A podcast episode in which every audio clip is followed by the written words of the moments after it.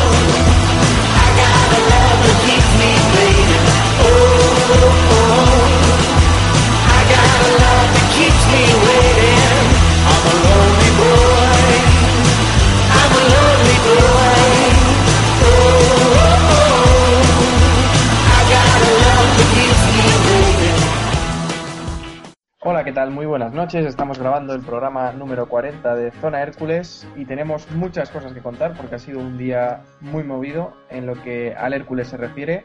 Así que vamos a empezar. Tenemos con nosotros hoy a Eduardo Verdejo. Buenas noches, Eduardo, y bienvenido a este programa de Zona Hércules. Buenas noches y muchas gracias por invitarme. Gracias a ti también por aceptar la invitación cómodo. Bueno, decía que es un día movido y seguro que Carlos Escudero y Hilde, que ya los conocéis a los dos, pues eh, estarán de acuerdo, ¿no? Efectivamente, día de muchas noticias, eh, Pepe Sellés y Bouga como nombres propios, se acerca también el partido contra el Zaragoza, el partido se empieza a calentar, como bien dices tú, día movido y creo que no va a ser el único de aquí al, al sábado. Efectivamente, tenemos mucho que contar, ya adelantaba algo Carlos Escudero, tenemos la decisión del Comité de Disciplina Social de no abrir expediente al Hércules y por tanto no tomar ninguna medida cautelar contra el, club, eh, la salida de Pepe Sellés, la marcha, bueno, mejor dicho, el, re- el retorno a Granada de Bogadis, eh, la posible llegada de Javier Vaz y también se está hablando en los últimos minutos de eh, Abel Aguilar, que podría marcharse al Granada con un contrato de tres temporadas, según ah, acaba de publicar en su cuenta de Twitter Pedro Vera, eh, compañero de la cadena SER, ya sabéis, ya sabéis quién es. Así que, bueno, vamos a empezar porque hay mucho, mucho que contar.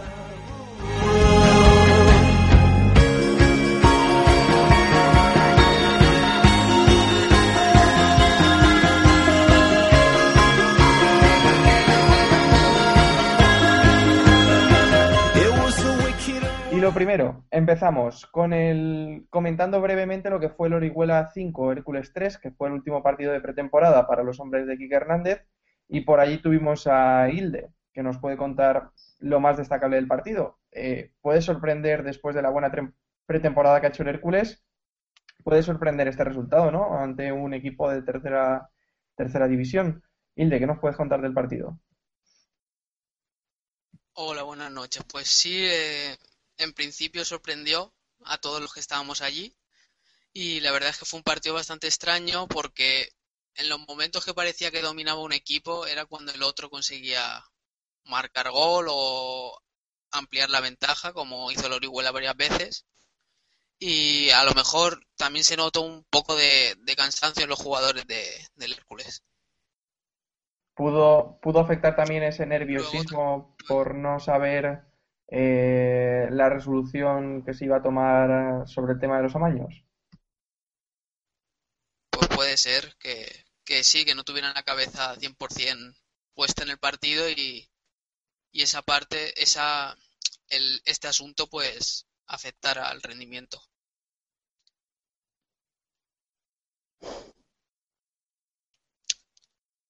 Y bueno, pues el partido pues ya 5-3, se adelantó el Hércules eh, con gol de Portillo, eh, tras fallar una, unos minutos antes una ocasión también bastante clara, en una jugada de Gaya Zulín, y luego vinieron tres goles prácticamente seguidos de, del Orihuela y con, con goles de, del del Hércules Quique Mateo, que ha fichado este año por ellos. Mm.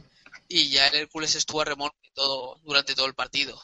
No, no fue capaz de llegar a empatar, aunque se llegó a poner a un gol de diferencia solo. Sí, también vimos que en el resumen del partido que se publicó en YouTube, eh, también vimos que no estuvo especialmente acertado Falcón, ¿no?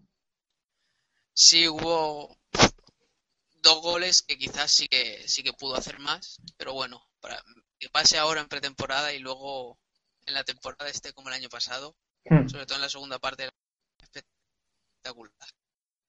Efectivamente, a Falcón se le perdona esto y más, o sea que no hay problema, no pasa nada. Bueno, pues dejamos de lado ya el partido contra el Orihuela, que la verdad es que no tiene muchas cosas a reseñar. que último partido de la pretemporada y, ya- y ahora ya nos centramos en la temporada regular. Llega el Zaragoza, eh, ya sabéis, este sábado a las 7 de la tarde en el Estadio José Rico Pérez, primer partido de la temporada con Canal Plus, con las cámara- cámaras de Canal Plus, para vivir uno de los choques, yo creo que más, es, más apasionantes y de mayor nivel de la categoría, con un recién descendido y un Hércules que esta temporada debe aspirar a todo por plantilla, debería. Y bueno, cámaras de Canal Plus, como he dicho, y entradas desde 15 euros para los que no sean abonados todavía, que ya son 4.500, eh, 5.500 los abonados del Hércules. Sobre el árbitro, por el momento no hay designación y nada, vamos a analizar brevemente lo que es el rival, el Zaragoza, que es un Zaragoza que, conocemos muy bien por algunos jugadores y por, y por García Pitar, que está por allí, también por Mo- Moisés, que también está allí.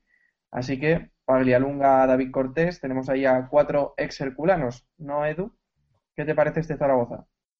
Pues la verdad es que mm, tiene buena pinta el Zaragoza, muy a, a nuestro pesar porque será un rival duro. Eh, a mí sobre todo me gusta eh, el jugador este que viene cedido del Levante, Roger, no sé cómo se Sí. pronuncia, Sí, que me parece que es un delantero goleador muy bueno. Y luego está bien rodeado alrededor. Ojalá jugara Cortés, que sería un- una buena entrada para nosotros, pero parece que no va a jugar. Veo un rival duro que, pero me parece que con la preparación física podemos meterle mano. Hmm. La preparación física que tenemos. Sí, yo creo que estaríamos físicamente un puntito por encima. Y como bien dices, Cortés, eh, si no pasa un milagro, si no pasa nada raro, no va a ser tu- titular. Paglialunga sí, Paglialunga ya sabemos el nivel que tiene, lo hemos disfrutado aquí media temporada y sin duda Paglialunga va a ser un jugador que va a haber que tener en cuenta a lo largo del partido, ¿verdad, Carlos? Sí, eh, como bien has dicho tú, el año pasado, a lo largo de esos seis meses de media temporada que estuvo aquí en, en Alicante, eh, pudimos disfrutar de su fútbol y eh, hoy, por desgracia, o para ser exactos, el sábado, por desgracia, eh, vamos a tener que enfrentarnos a él. Es un jugador que yo creo que no le hace falta presentación, todos los herculanos lo conocemos bien. Un jugador que jugando de él solo de pivote eh, le vale. Vemos a ver si finalmente está acompañado de otro pivote o juega finalmente él solo ahí en la zona defensiva y que va a hacer mucho daño a la hora de, sobre todo de defender a, a Eldin y también a las posibles subidas de Héctor Font si sale también de la partida en el doble pivote con Héctor Juste. Eh, vamos a ver, es un jugador que además de defender habrá que tener eh, cuidado con la espalda, tiene buen desplazamiento, también lo vimos aquí, así que sin duda alguna es una de las claves de este Zaragoza que como bien ha dicho Edu, eh, se ha reforzado y muy bien. Efectivamente, efectivamente el Zaragoza pues pinta muy bien y pues a tener en cuenta dos jugadores importantes del Zaragoza son Montañés y, y Roger, como decía Edu, eh, y obviamente van a ser titulares. El 11 del Zaragoza está bastante perfilado y lo más probable es que él sea, eh, puede haber algún cambio, pero lo más probable es que sea con Leo Franco en portería, Fernández, Álvaro, Paredes y Abraham en, en defensa, como ya hemos dicho no juega Cortés, no es titular. Paglialunga y Cidoncha por delante. Barquero o Víctor es una de las pocas dudas que hay eh, en el centro del campo. Y luego ya será Montañés, Roger y Luis García. O sea, un equipo bastante competitivo por lo que respecta al Zaragoza. Y si hablamos del Hércules, tenemos que hablar de que Ortiz está prácticamente descartado para el partido. Juan Ortiz. Eldin y Ferreiro están tocados y Borja Gómez también está con dolores en la rodilla, como ya se venía comentando, y es duda, no se sabe si va a poder participar en el, en el encuentro. Así que empezamos la temporada ya con algunos tocados, o sea que, en fin. No sé si queréis comentar algo más sobre el Hércules, sobre el 11 que podría mostrar Kike Hernández. Hilde. ¿Quién creéis? Bueno, Aitor, No, pues, Aitor empezará en, en, en banda derecha, claro. Sí, dale. Sí, has comentado el 11 que puede sacar el Zaragoza y la verdad es que, sobre todo en medio campo hacia arriba, da respeto. Un poco. Sí, sin Y- duda. Y nada. Quizás al Zaragoza lo que sí que le puede faltar es, es gol, ¿no? Porque Luis García no es un delantero goleador, eh, Roger es bastante bueno, como bien ha dicho Edu, pero creo que tampoco es un jugador que, que podemos decir que te va a meter 15 o más goles en una temporada. Y sí, es un jugador con mucha velocidad, sobre todo gracias a Montañés y consistente por el centro con Paglialunca y Cidoncha, el, el chaval cedido por el Atlético B, que también pinta muy bien. Pero creo que de cada portería pueden tener un problema el conjunto Maño y vamos a ver si le ganamos en ese aspecto y tenemos más efectividad y, y si ellos tienen más ocasiones, a ver si por lo menos nosotros aprovechemos las que, las que tenemos. Pues sí, como comentas, pueden tener falta de gol. Lo que pasa es que Luis García ha hecho una pretemporada bastante buena. Por lo que he podido seguir, bueno, se habían quedado sorprendidos de la buena pretemporada que había hecho, como os decía, Luis García. Así que veremos, veremos qué sucede. No va a ser un partido fácil para empezar, pero bueno, cuanto antes nos quitemos a los rivales más fuertes, eh, yo creo que mejor. Y así pues ya vamos encarando. Sin duda, yo creo que podemos superar a este Zaragoza, vamos, no creo que que, que el Zaragoza venga siendo claro favorito de cara al partido. No sé si estáis de acuerdo. Edu, Yo creo que es, yo creo que es un partido bastante Creo que podemos plantar de cara. sí, ¿no? Yo, yo creo que es un partido bastante igualado, ¿no, Edu? Sí, sí, bastante igualado. Yo el mayor miedo que tengo es la, baja- la posible baja de Eldin, porque yo creo que es un jugador que puede diferenciar un equipo de zona media a, a zona de playoff o incluso ascenso. Porque es un jugador de estos distintos, diferentes. Mí- yo lo he seguido de, de hace bastante tiempo y me parece un jugador con mucha proyección. Veremos lo que ocurre y luego pues eso, la línea defensiva que tenemos me parece muy buena. Hmm. Mira, les vamos a les va a costar mucho intentar puntuar aquí. Una Sí. pregunta, el DIN, el DIN que tiene exactamente es, creo que todavía no es baja, ¿no? Que el único descartado que tenemos es Ortiz y que el DIN podría, podría llegar, ¿no? Creo que sí. Creo que el, el único descartado por ahora es, es Ortiz. Y sobre lo que tiene el DIN Parece que tiene problemas en aductores. en él, perdón, que se te ha cortado justo ahí, aductor- en el aductor. En los Sobre el aductores.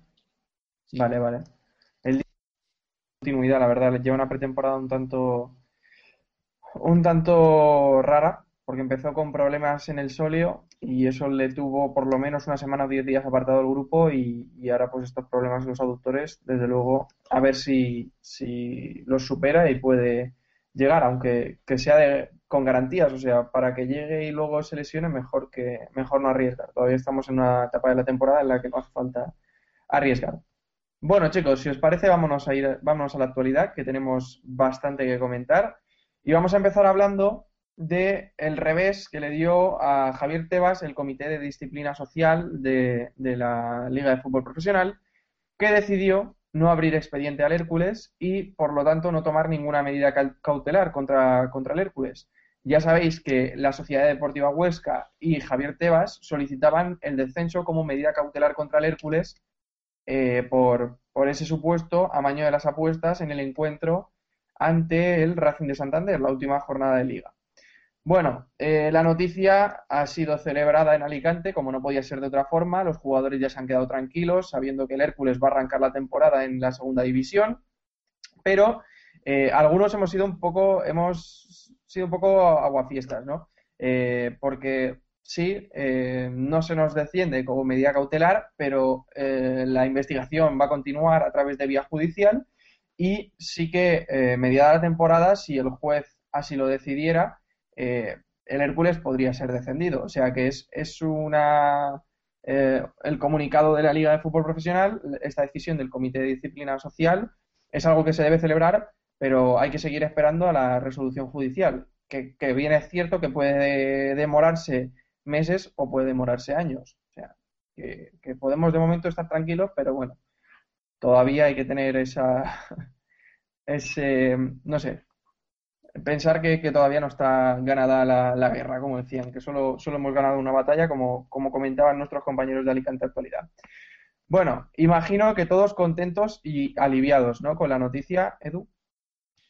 Yo la verdad es que esta, esta noticia me parece triste que sea noticia, porque me, me- me parece un absurdo lo que ha intentado el presidente de la liga. Intentar un descenso cautelar así es que es, es un absurdo. Entonces, pues yo creo que el- la, decisión ha sido algo lógico, el del Comité de Disciplina Social, y dudo mucho que al club le pueda afectar en un futuro el juicio. Yo creo que puede afectar a personas concretas, pero no a la entidad en sí. Sí, efectivamente, como dices, es, es un, algo que, que- debíamos esperar, pero por las noticias que ofrecían algunos medios, pues obviamente el nerviosismo estaba en el cuerpo, porque yo qué sé, entrabas a Marca, que sé que no es el paradigma de- de la fiabilidad en cuanto a noticias, pero, pero entrabas y decían, eh, el Hércules con un pie en segunda B. Y tú decías, bueno, esto cuanto menos es preocupante, cuanto menos. Entonces, esta noticia pues alivia, como poco alivia.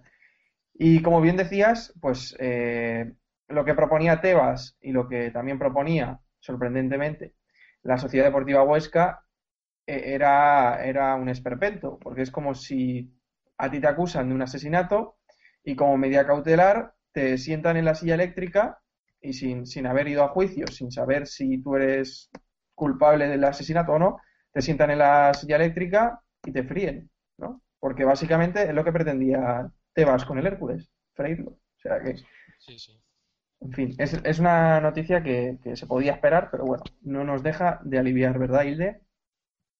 Pues la verdad es que sí, porque siempre tienes, te levantabas con un poco de, de inquietud a ver las nuevas noticias que podían salir sobre, sobre este tema y ya toca un verano tranquilo, que este, este verano no va a ser, esperemos que el que viene sea bastante más tranquilo.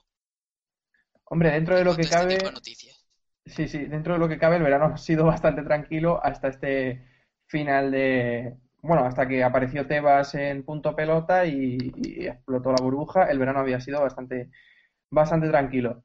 Y Carlos, Carlos Escudero, ahora, ¿qué medidas crees que el Hércules debería tomar contra Javier Tebas? Eh, se habla de que desde el club eh, no van a dejar el asunto zanjado, sino que van a ir a por Tebas y van a tomar acciones legales contra él, ¿no?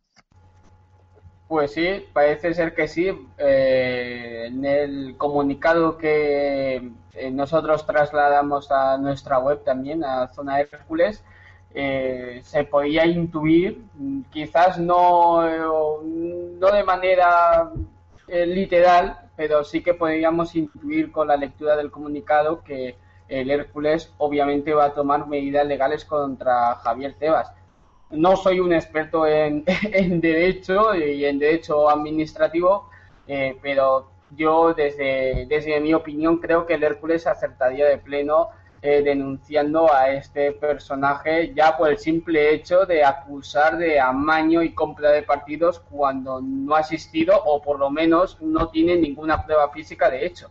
No sé cuál es el término legal que se emplea para, para ello, pero eh, es un delito y de hecho eh, figura y ha sido protagonista en los últimos años en los que todo el mundo habla tan libremente de compra de partidos sin tener ninguna, ninguna prueba. Así que yo creo que el Hércules acertaría de pleno si lleva a cabo, medidas eh, legales contra, contra este personaje, ya sea el presidente de, de la LFP o cual sea su puesto en la, en la liga. Eh, sin miedo a que haya consecuencias, yo creo que el Hércules, como bien digo, debería eh, tomar medidas contra este personaje.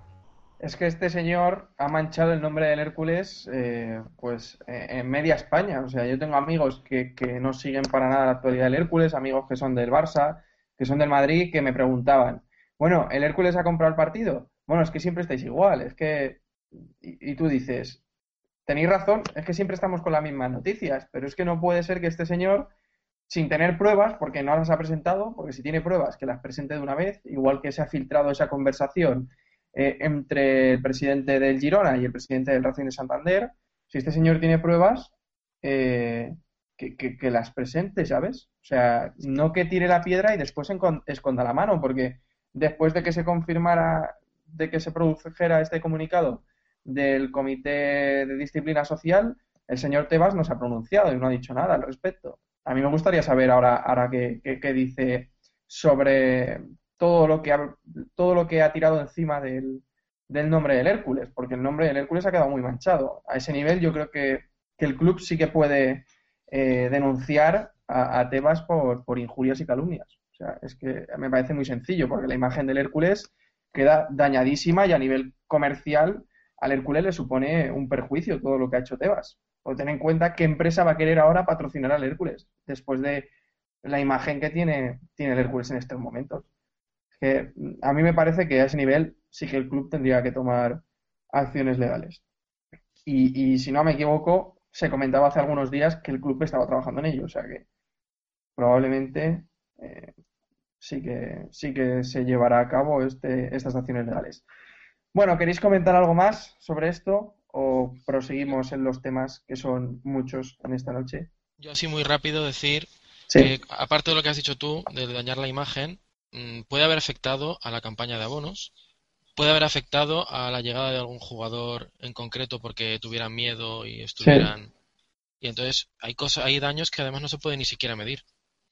sí, sí, sí, sí, sin ninguna duda, ¿eh? Tienes toda la razón, tienes absolutamente toda la razón en que más de un jugador puede no haber eh, querido venir, que efectivamente ha afectado a la campaña de abonos, sin lugar a dudas, y como decía, a posibles acuerdos comerciales que pudiera llegar el Hércules, eh, sin, sin ninguna duda, eh, las palabras de Tebas han afectado. Y este señor sabemos que únicamente su único interés era que el Huesca, ese equipo con el que colabora, lo dice la página web del club oscense, eh, se mantuviera en segunda división y eso pasaba por el descenso del Hércules. Y no lo ha conseguido, así que por ahora guarda silencio. O sea que veremos qué sucede y yo creo que el club, sin lugar a dudas, debe tomar acciones legales contra él. Y si un juez dictamina que, te vas a manchar el nombre del Hércules y lo ha hecho sin tener pruebas, pues que, pague el dinero que, sea correspondiente para restituir la imagen del club, sin, sin más. O sea, yo creo que es lo que, lo que toca en estos momentos. O sea que veremos, veremos qué hace finalmente el club. Yo creo que el club va, va a seguir hacia adelante porque el enfado con Tebas es importante en las oficinas, o sea que dudo que se paren eh, en este aspecto. Bueno, eh, en, en otros temas, dejamos el tema Tebas y nos vamos con la marcha o la salida de Pepe Sellés. Todavía no está claro si es cesión o si es contrato. Nosotros, según hemos podido saber, eh, no es que se vaya cedido, sino que se va, se va al Granada en propiedad. Pero según publica Pedro Vera también, eh, es cedido. O sea que por, por lo pronto tendremos que esperar al comunicado oficial del Hércules para saber eh, cómo se produce esa salida de Pepe Sellés. Lamentablemente tenemos que hablar de la salida de Pepe Sellés al Granada B, como ya habréis podido saber si habéis leído la página web. El lateral izquierdo formado en la cantera del Hércules y que siempre su deseo ha sido jugar en el Hércules, no, ha tenido, no se le ha pasado nunca por la cabeza moverse a Alicante, pues eh, se ve obligado a marcharse al Granada B. Eh, más que nada, eh, prácticamente se le obliga a marcharse al Granada B. O sea, no ha habido opción. A mí me parece una mala noticia.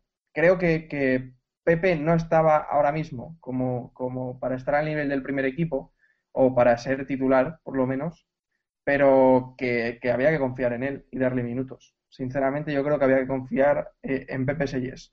Hilde, ¿tú qué crees? ¿Crees que se ha actuado bien con Pepe o se ha sido un poco injusto en esta salida? Hombre, si va a ser una cesión a un equipo de segunda B y que va a tener minutos, pues yo no lo vería mal, porque aquí a lo mejor posiblemente no iba a jugar tanto con Peña y, e igual Campos Toro que también puede jugar ahí. Hmm. Pero si es, si se va definitivamente sin ningún vínculo en el- con eh, sin mantener vínculo con el Hércules, pues sí que me parece bastante malo para el club, porque pierdes un jugador que, que en el futuro podría podría haber eh, jugado bastante y, y siendo en la cantera con coste cero prácticamente. Hmm. Yo imagino que, que, a ver, si es cesión, pues bueno, me parece bien que se vaya una temporada, porque al final lo que necesita Pepe es, son minutos. Un jugador de 20 años no se le puede parar ahora mismo la progresión, lo que necesita es jugar. Y si Pepe Sellés va a tener minutos en el Granada B y después va a volver al Hércules, me parecerá correcto. El problema es, es si, si se va en propiedad, sinceramente. Si se va en propiedad, me parece que el Hércules actúa bastante mal si se va en propiedad, porque a saber dónde acaba ahora Pepe Sellés, si acaba en el Granada B o siendo propiedad de Pina, si acaba a saber dónde. Porque luego ya se sabe lo que le pasa a los jugadores de Pina, que si no se hacen un sitio en el Granada, acaban moviéndose por todo el mundo. O sea que. Y, y sinceramente me sabe mal por Pepe porque es un chaval que siempre ha querido jugar en el Hércules, que siempre ha querido triunfar en el Hércules y que siempre lo ha dado todo. Y yo creo que, que con confianza en él y tiempo se podría, se podría tener un lateral de garantías, sin duda. Edu, tú que creo que más o menos sigues, vas siguiendo el filial, ¿no? Sí, sí que lo sigo. Habrás visto bastante a Pepe. ¿Qué te parece esta noticia?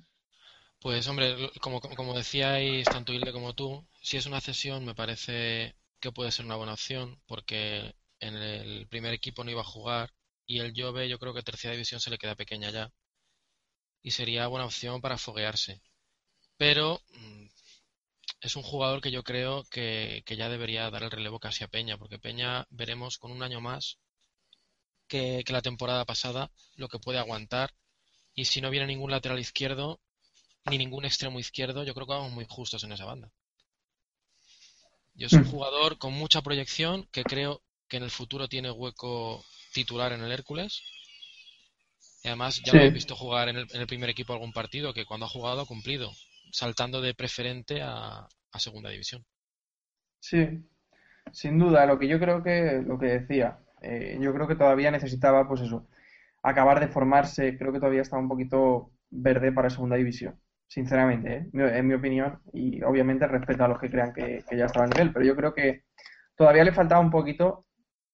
Y sinceramente me ha sorprendido mucho la noticia porque eh, no esperaba ni mucho menos que, que Pepe Sellés eh, abandonara el Hércules, vamos, además eh, habiendo renovado hace, hace prácticamente nada. O sea, se ve que es una noticia que, que surge después porque no tiene sentido que renueves a un jugador para después venderlo o, o para cederlo, no lo sé, la verdad es que no, lo- no lo entiendo mucho a ese nivel. Hace una semana han dicho que cuando no estuviera en el primer equipo iba a jugar con el Jove.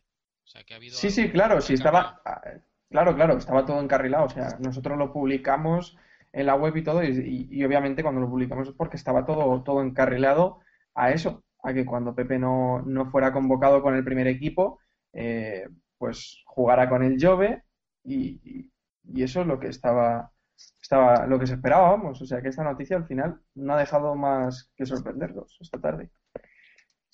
Bueno, Carlos, ¿a ti qué te parece la posible sal- la salida? Bueno, posible no, la salida de Pepe Sellés. Pues primero vamos a ver si terminamos de confirmar si es traspaso o es o, se va en calidad de, cesión, porque la verdad es que hemos tenido en nuestras manos informaciones de, todo tipo. Y bueno, yo creo que Pepe Sellés, sí, podemos hablar de proyección, tampoco me gusta a mí mucho hablar hipotéticamente de cosas que pueden pasar en el futuro, porque puede pasar cualquier cosa en cualquier momento. Y lo que sí que es cierto es que creo que Pepe Sellés en los últimos años se ha estancado un poco. También es cierto que la lesión el año pasado en Sabadell, si no me equivoco, Sí. no ayuda, obviamente no ayuda a la progresión de, de Pepe, pero aún así, después de la cesión, de- yo creo que Quique Hernández no ha terminado de estar convencido con el joven lateral herculano y que él quería darle salida en cualquier momento para, supongo que para evaluarle eh, a la larga. Es decir, en el Jove iba a tener minutos y bueno, vamos a ver si en el Granada se va cedido, eh, eh, pues eso, puede evaluarle y, re- y recuperarle de cara a la próxima temporada en la cual, pues bueno, vemos también Peña cómo acaba este este año porque yo cada vez veo más titular a- al Pirata, al chileno de- en el lateral izquierdo que, que, que al propio, que al propio Peña. Por eso es un poco extraño, tú mismo lo has dicho, que es una noticia muy extraña la salida de esta Sellés que nos ha pillado todos a contrapié cuando ya estaba todo hecho con que iba a jugar en el Jove y cuando tuviese oportunidad subiría al primer equipo, pero bueno, yo creo que también por el lado de Quique Hernández eh, no le molesta en exceso que Quique Pina haya metido mano en este asunto y se lleve a Pepe al Granada, bueno, al Granada B, para ser exacto. Efectivamente. Se lo lleva a Granada B y veremos. Eh, yo creo que hay que esperar. Hay que esperar a ver si, como comentaba Carlos, si es una cesión o si es un traspaso. La cesión no sería mala noticia, el traspaso sería una malísima noticia. Así que esperaremos. Otra de las sorpresas de la tarde, la marcha de Boga, de, del central griego, que había llegado vía Granada, lo había fichado el Granada de la ECA de Atenas, hacía muy pocos días, y, se ha vuelto a Granada. Parece que no ha convencido a Quique Hernández y, y se vuelve, se vuelve a Granada, como decía, noticia que se ha conocido esta tarde, que el club, esto sí, que ya ha hecho oficial. Eh, lo que, los que lo habéis visto entrenar, que yo no he tenido la oportunidad todavía de haberle visto entrenar, no he llegado a verle, comentaban que, acababa muy cansado los entrenamientos y que prácticamente no podía ni con ni andar después de los entrenamientos. O sea, no es que el chaval esté lesionado ni mucho menos, simplemente que llegaba muy mal de forma y yo creo que eso también puede haber sido un factor fundamental para que Quique Hernández no haya deseado quedarse con el futbolista griego, ¿no? Eh, Un futbolista griego que parecía que pintaba bien, joven, 20 años, había jugado con la selección griega, viene de la ECA de Atenas. No sé, ¿qué ha podido pasar, Carlos Escudero? Tú que conoces más esos inframundos del fútbol. Hombre, yo creo que el griego, lo has dicho tú bien, no ha terminado de convencer a Kike Hernández. Es un central, pues sí, fuerte, rocoso, pero que aún está un poco verde. El propio Hilde, que lo tuvimos en, en Orihuela este pasado fin de semana, creo que pudo ver que al chico le, todavía le falta un par de, un par de años para ser un jugador eh, indiscutible, por así decirlo, o titular en, en segunda división. Y de todas maneras en el Hércules tampoco iba a jugar mucho y yo creo que tanto Quique Hernández como el propio Quique Pina han podido llegar a un acuerdo para que el jugador regrese a Granada y Quique Pina le dé eh, los minutos en el Granada B, es decir, que lo, lo deje en el filial y que el entrenador del Granada B pues le dé minutos porque para un segunda división B sí que sí que puede estar el griego, un griego que recordemos este pasado verano jugó cuatro partidos en el Mundial Sub-20, dos de ellos de titular y que venía del AEK de Atenas que jugó eh, buena parte de- del año, muchos de ellos, muchos de los partidos saliendo de, de- desde el banquillo y bueno, eh, había hecho una temporada normalita. La verdad es que la temporada pasada de la AEK de Atenas tampoco vale como vara para medir a, a ningún futbolista de su plantilla.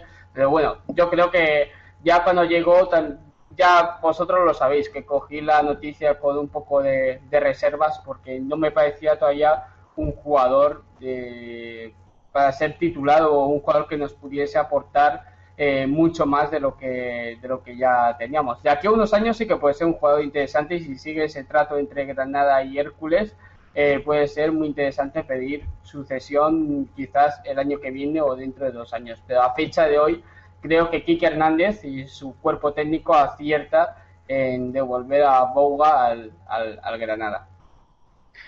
El Hércules acierta. El titular con el que me quedo de, de Carlos Escudero, que sí que conoce más la liga griega y sí que conocía más de cerca a Bouga antes de, su llegada al Hércules. Al final, eh, esto supone que, necesitamos un central, como ha dicho Quique Hernández, imagino que con la salida de Boga, eh, como le llaman sus compañeros, que es más sencillo que, que el nombre que tiene, pues eh, seguirá siendo un central lo que quiera Quique. No creo que quiera dos al salir Boga, ¿no? No sé qué pensáis. Edu. Hombre, eh, yo creo que depende también de quién venga en el centro del campo.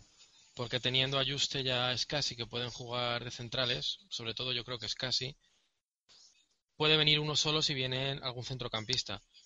Yo, recogiendo lo que decía Carlos antes, yo creo que la, la salida de Bogadis es una muy buena noticia. Porque si Quique deja salir a este central teniendo solamente dos, es que debe tener alguien cerrado o casi cerrado que mejore y se ve claramente que el objetivo del equipo no es la permanencia, sino que es algo más. Efectivamente, eh, esto muestra que puede tener alguien más en la recámara. Y cuando Quique deja escapar a este jugador, pues obviamente alguien tiene que haber ahí que probablemente no va a ser Jason Murillo porque, porque ha gustado a, Alcaraz y se va a quedar en el Granada si no cambia nada de lo que se hablaba en los últimos, las últimas semanas. Y, no sé yo, no sé si sabéis de algún otro central que pueda tener en lista Quique Pina. Porque yo así a bote pronto no tengo ni idea. Carlos o no sé si tenéis alguna idea por ahí. Pues imagino que no, cuando no contestáis. Bueno, pero, pero alguien tendrá por aquí Hernández, porque dudo que haya dejado escapar un central eh, si no es, si no es teniendo a alguien. Bueno, Hilde, ¿a ti qué te parece la marcha de Bougadis? Y cerramos ya con, con el, con el griego. Pues sí que es verdad que en los partidos igual se le ve un poco de falto de, de tranquilidad o serenidad que centrales como Pamarot o Mora, aunque ya no está en Hércules o, Borja, sí que la tienen por la experiencia. Pero es que también, si él no iba a disputar tantos minutos como para adquirir esa tranquilidad, yo veo bien su salida. Y como dice Edu, eso es que Quique supongo que tendrá a alguien en el que pueda confiar cerca para esa posición.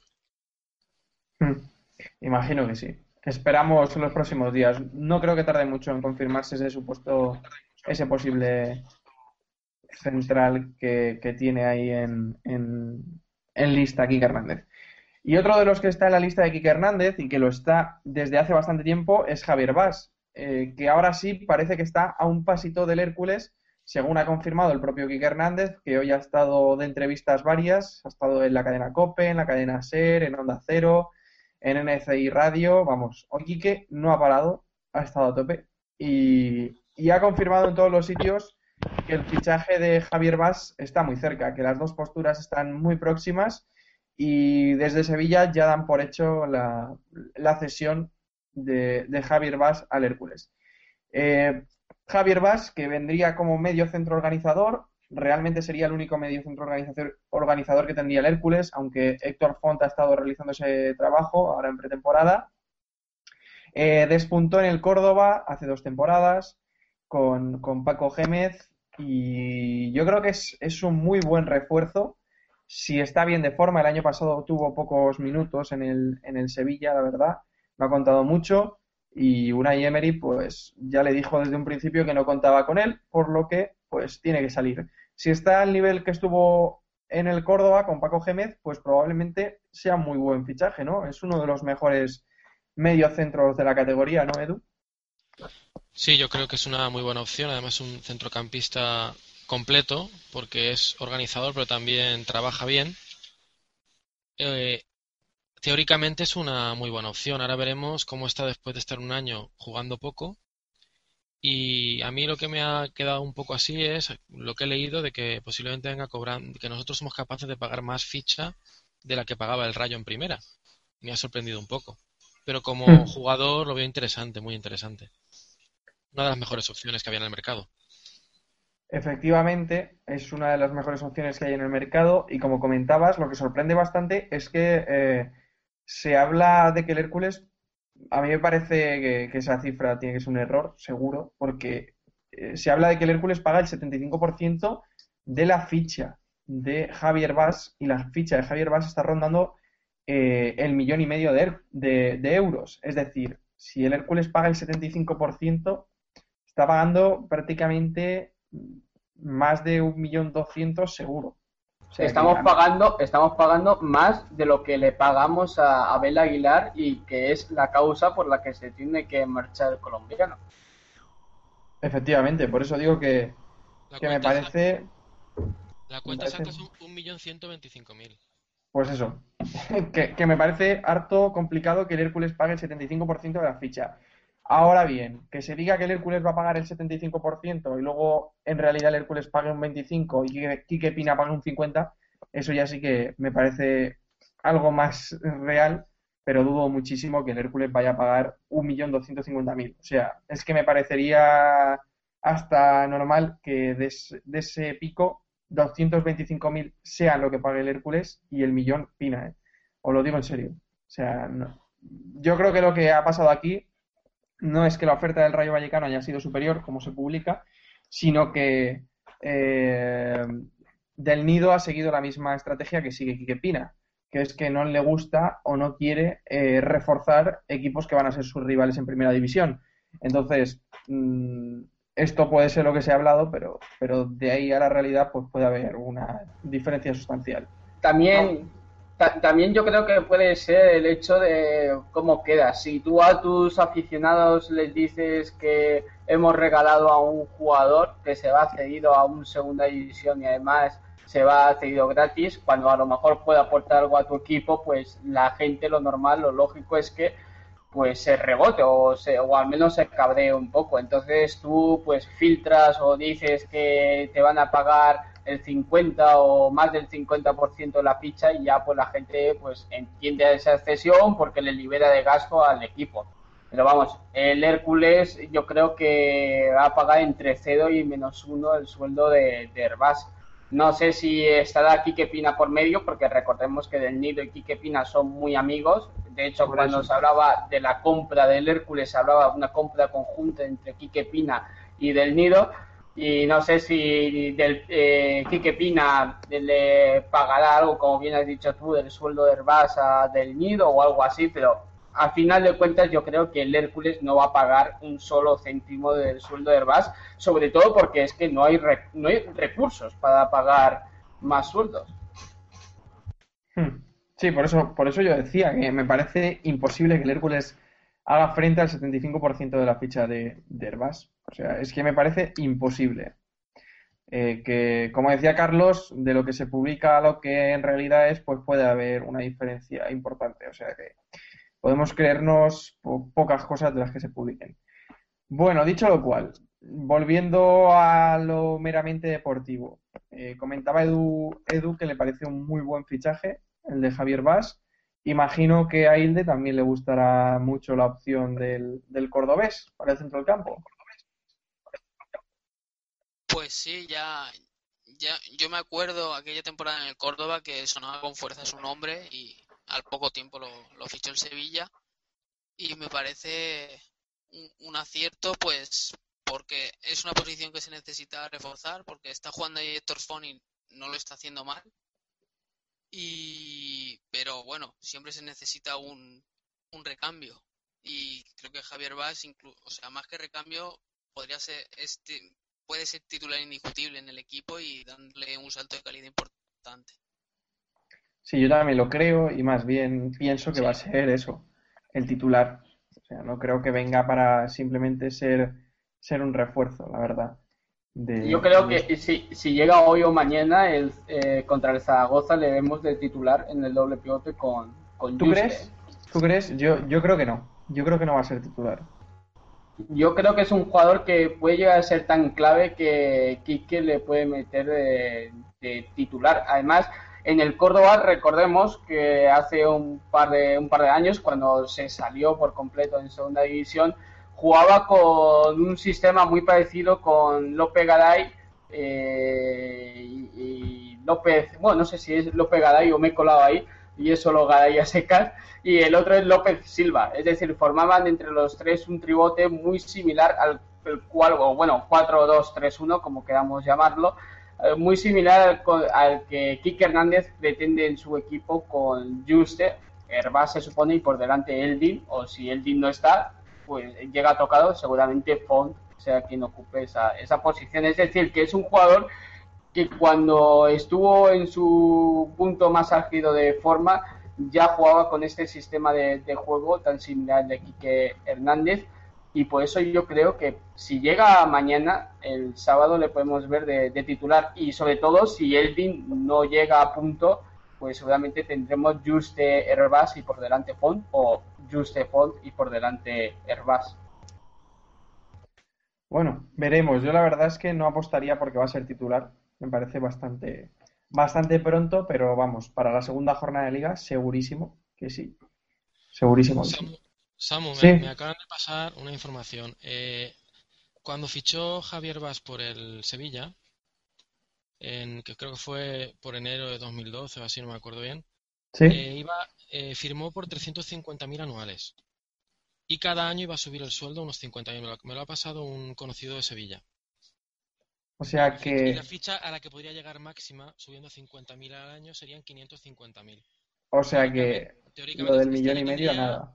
Teóricamente este año estaría por los 400.000.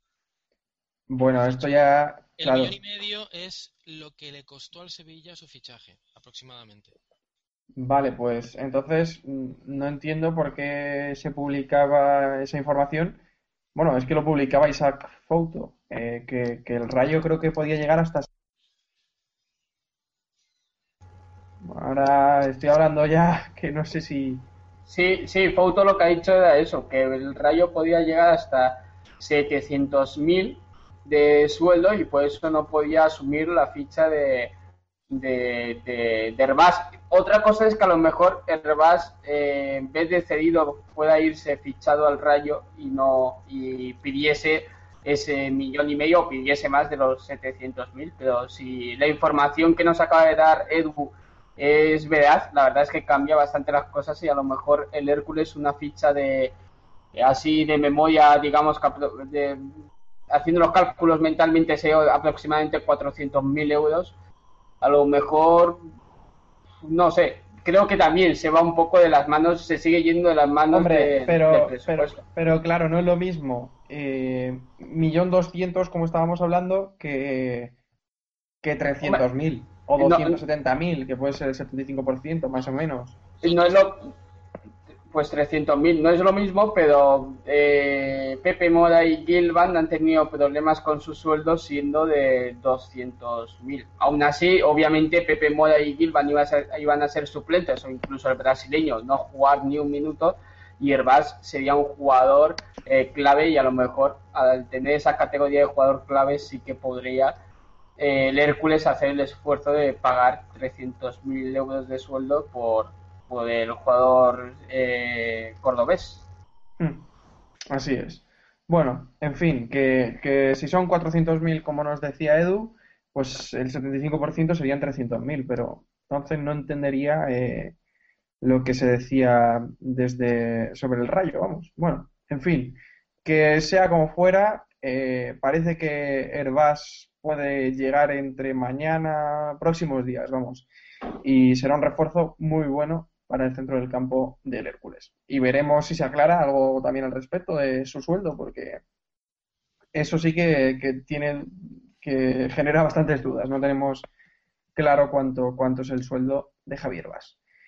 Y por último, tenemos, eh, teníamos dudas, si tenemos dudas sobre el sueldo de Javier Vaz, teníamos dudas también sobre con qué equipación jugaría el Hércules eh, el primer partido de la temporada. Como ya os dijimos, eh, parecía que había habido algún retraso con el pago que se tenía que hacer a Nike y por ello eh, no, no, se había, no se habían enviado las nuevas equipaciones y de la misma forma parece que van a tardar bastante en ponerse a la venta porque de momento Nike solo va a enviar las equipaciones para los futbolistas del primer equipo.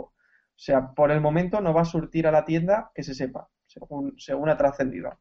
Así que eh, podemos estar tranquilos, podemos decir que, que el Hércules jugará con su equipación, con la nueva equipación, el primer partido de la temporada, si no pasa nada raro, que podría pasar, porque ya sabemos cómo son estas cosas, pero en principio las mandaban de Madrid entre hoy y mañana, o sea que está, iban a estar a tiempo.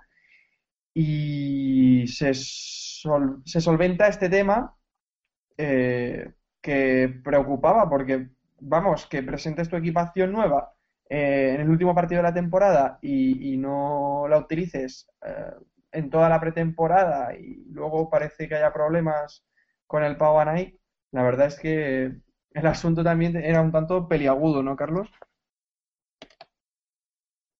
Efectivamente, que tenía yo el micrófono cerrado y empezó a hablar solo. Como te digo, eh, como bien dices, hoy, eh, si no me equivoco, ha sido hoy, hay un representante de Hércules, que de hecho he escuchado el nombre esta tarde, pero se me, se me ha olvidado, eh, ha, ha sido enviado a Madrid pues a recoger las, las equipaciones y bueno, todo el follón.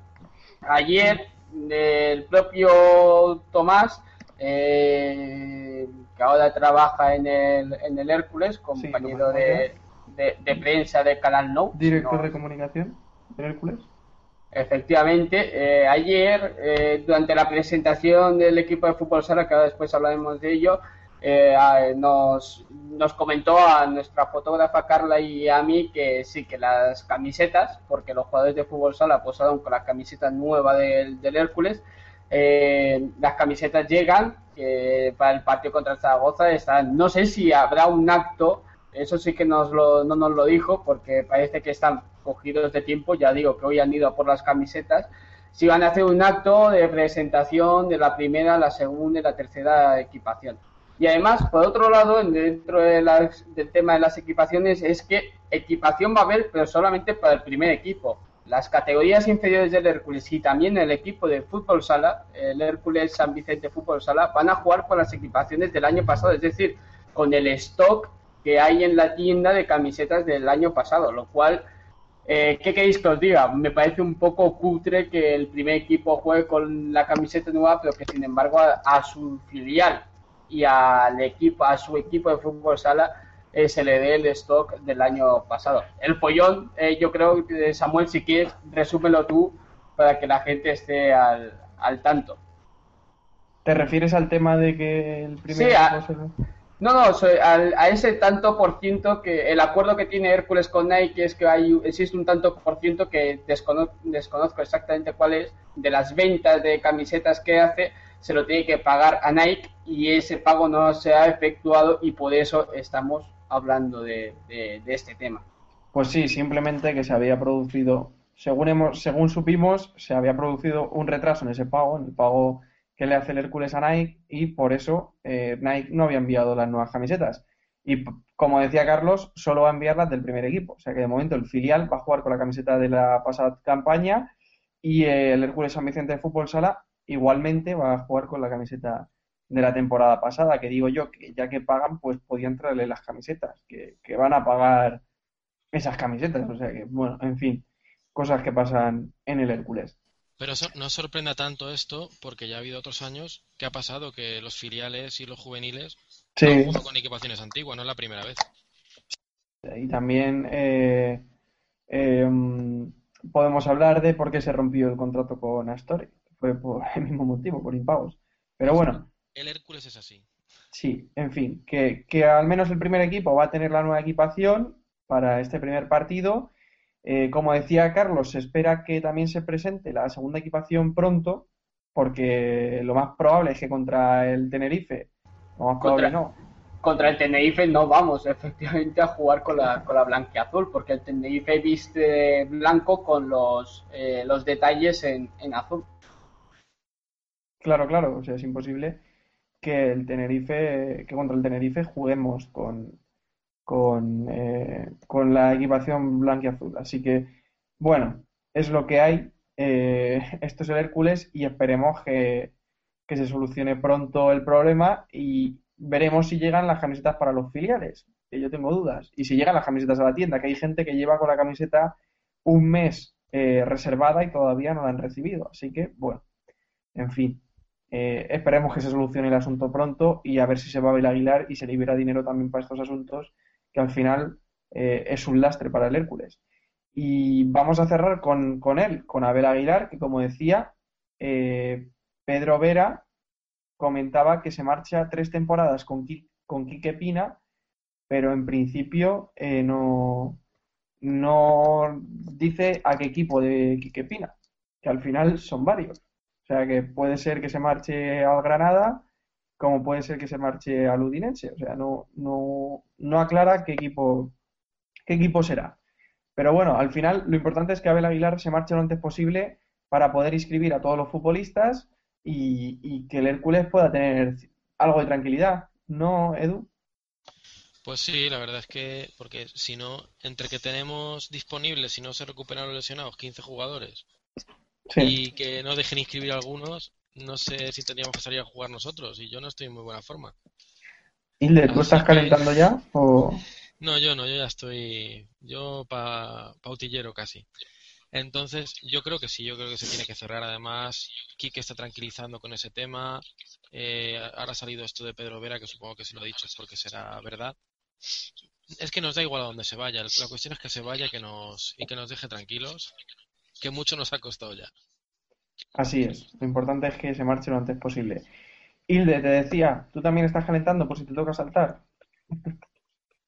Hombre, yo si me llaman, pues haría lo, que lo que pudiera, pero bueno, no, a, ver si Abel termina por salir ya y, se acaba el culebrón, que llevamos ya unos meses con él y se puede dar por cerrada la, la, la plantilla con los refuerzos últimos que lleguen y se terminan de recuperar los que están tocados y, y lesionados, porque si no la plantilla no va a ser muy tampoco muy larga y vamos a andar con lo justo, aunque creo que tiene bastante calidad la plantilla.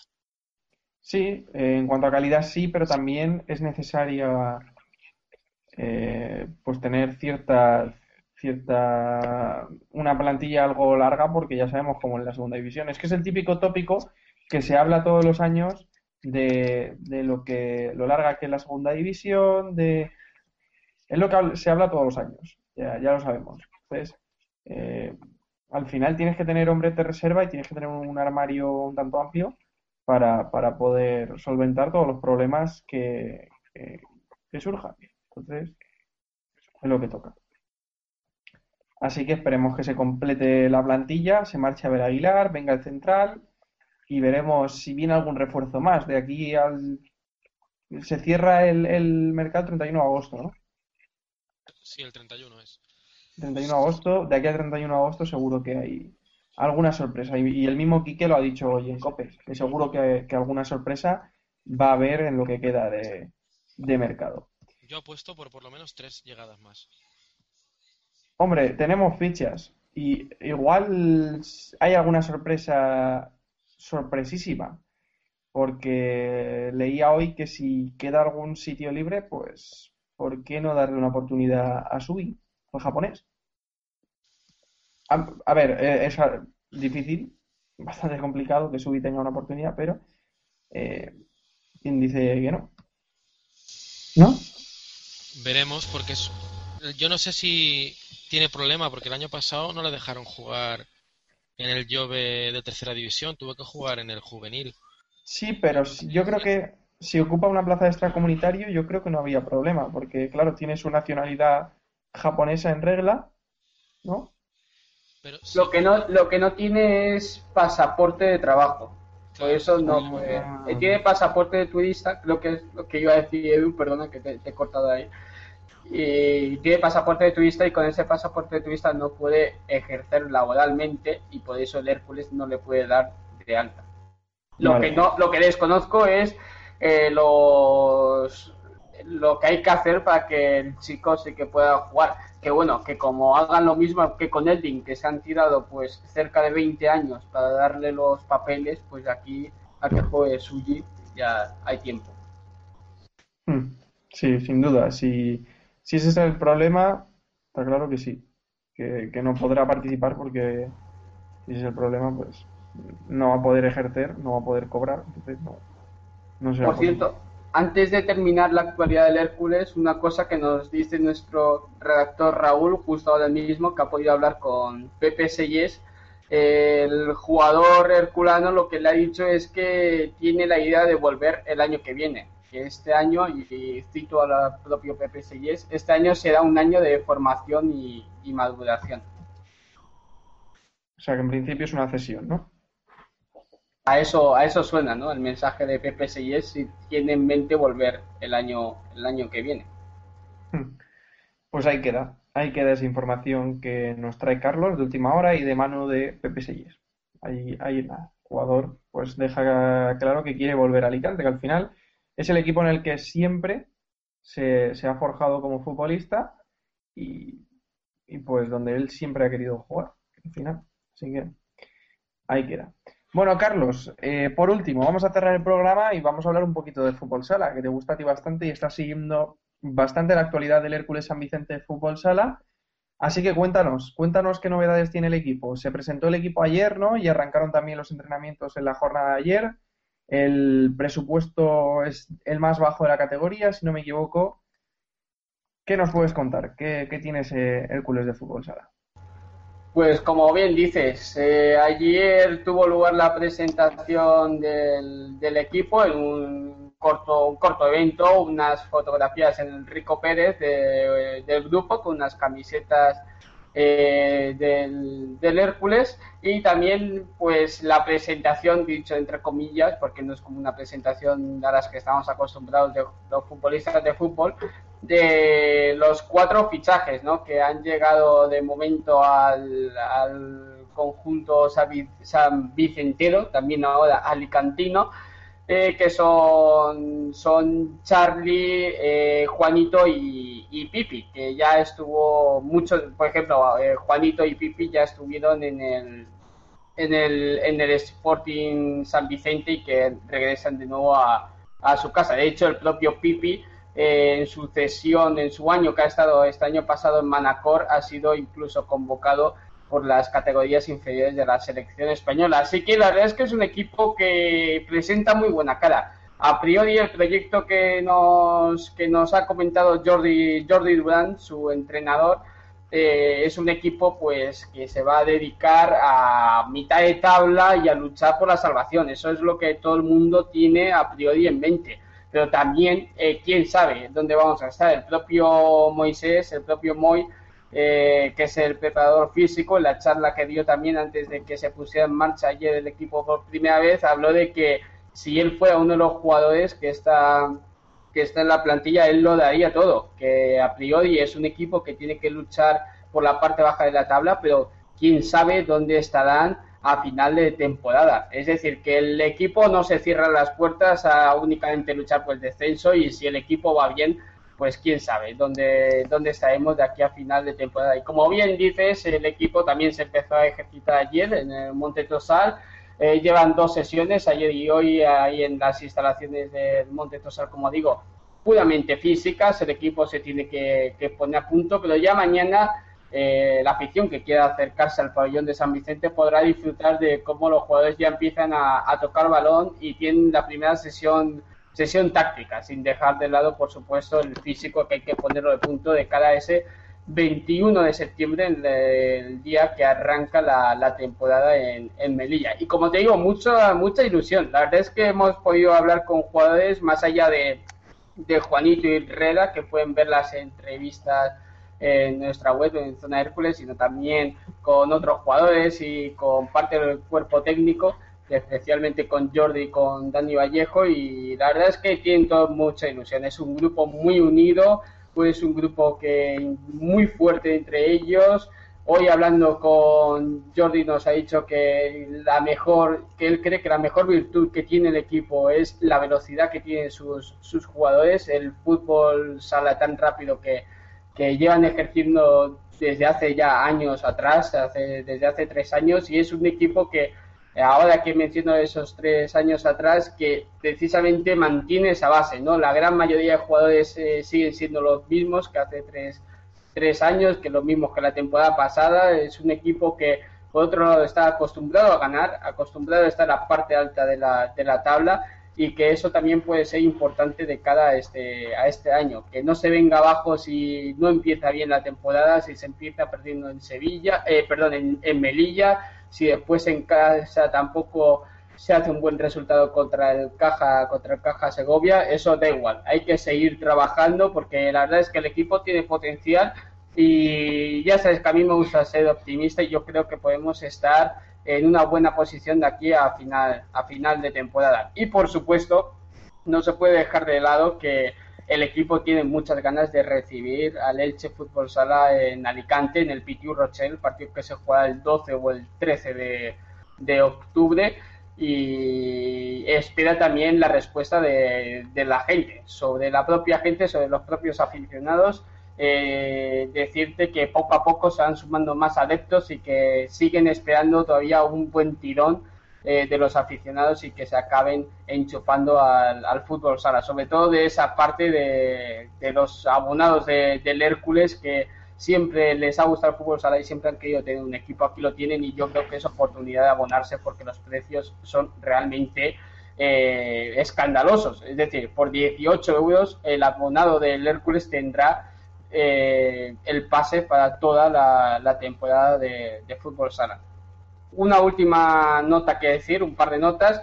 El sábado todavía falta la confirmación oficial pero si todo va bien, el sábado antes del partido contra el Zaragoza, el, los jugadores de la plantilla de fútbol sala saldrá, eh, saldrá el Rico Pérez para que toda la gente pueda conocer a su, a su plantilla.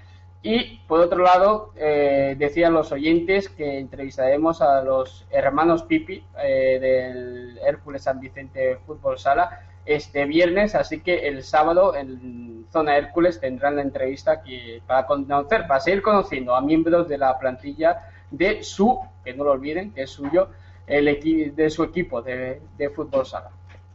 Efectivamente, eso iba a decir, por destacar también que, que tendremos esa entrevista el viernes. Así que nada, ahí queda toda la actualidad del equipo de fútbol sala de la mano de Carlos Escudero.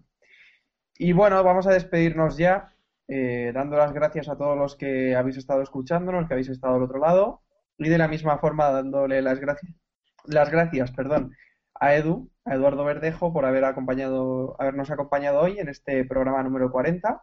Muchas gracias, Eduardo, y espero que hayas pasado un buen rato hablando del Hércules. Muchas gracias a vosotros, por supuesto que lo he pasado muy bien, es una de mis pasiones, y cuando me queráis invitar y pueda, encantado de volver aquí.